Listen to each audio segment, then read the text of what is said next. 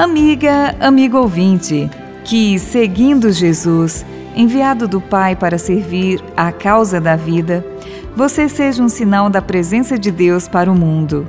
Marcos, em seu evangelho, narra por duas vezes o episódio da partilha do pão entre Jesus, seus discípulos e a multidão.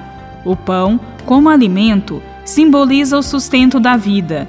Esta partilha do pão é o grande sinal do amor de Deus, que quer vida para todos. Em Marcos, capítulo 8, versículos de 11 a 13, após a segunda partilha dos pães, os fariseus vão ao encontro de Jesus, provocando-o. Pedem a Jesus um sinal do céu. É como se dissessem: Se você é um enviado divino, dê-nos um sinal de seu poder. Com a partilha do pão, Jesus já havia dado o sinal do amor. Não cabe a Jesus dar nenhum sinal de poder. A própria encarnação é a manifestação e comunicação do amor de Deus e não de seu poder. Jesus se dirige aos fariseus designando-os com a expressão esta geração. Há nesta expressão uma alusão ao grupo obstinado dos chefes religiosos que resistem à revelação de Deus. Jesus conclui que a eles não será dado nenhum sinal de poder, como pediam. Na tradição destes fariseus, os sinais de seu Deus eram as manifestações de poder e de destruição que eram invocadas para intimidar os povos considerados inimigos. Os sinais de Jesus, que são sinais do reino, não são os atos de poder na realização de coisas surpreendentes e espantosas, mas sim são os atos em vista da libertação dos oprimidos e da promoção da vida.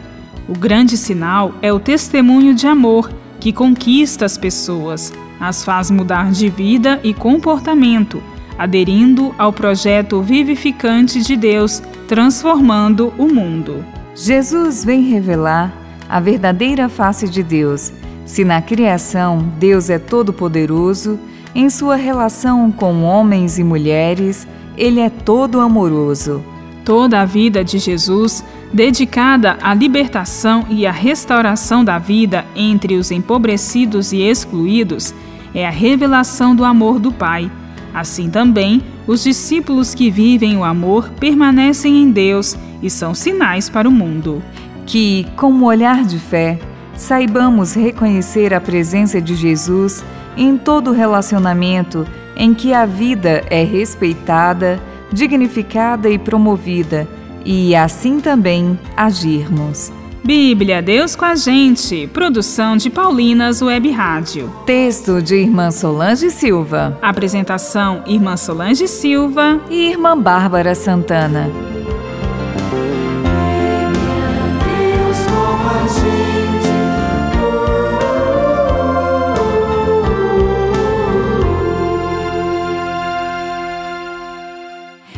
Você acabou de ouvir o programa Bíblia Deus com a Gente, um oferecimento de Paulinas, a comunicação a serviço da vida.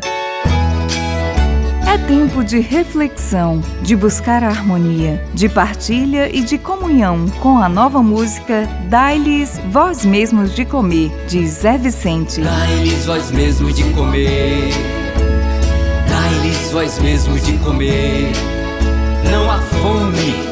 Desperdício, não há miséria e a ambição. Fome sim, mas de justiça, de partilha e comunhão. Ouça agora nas plataformas digitais um lançamento Paulinas Comep.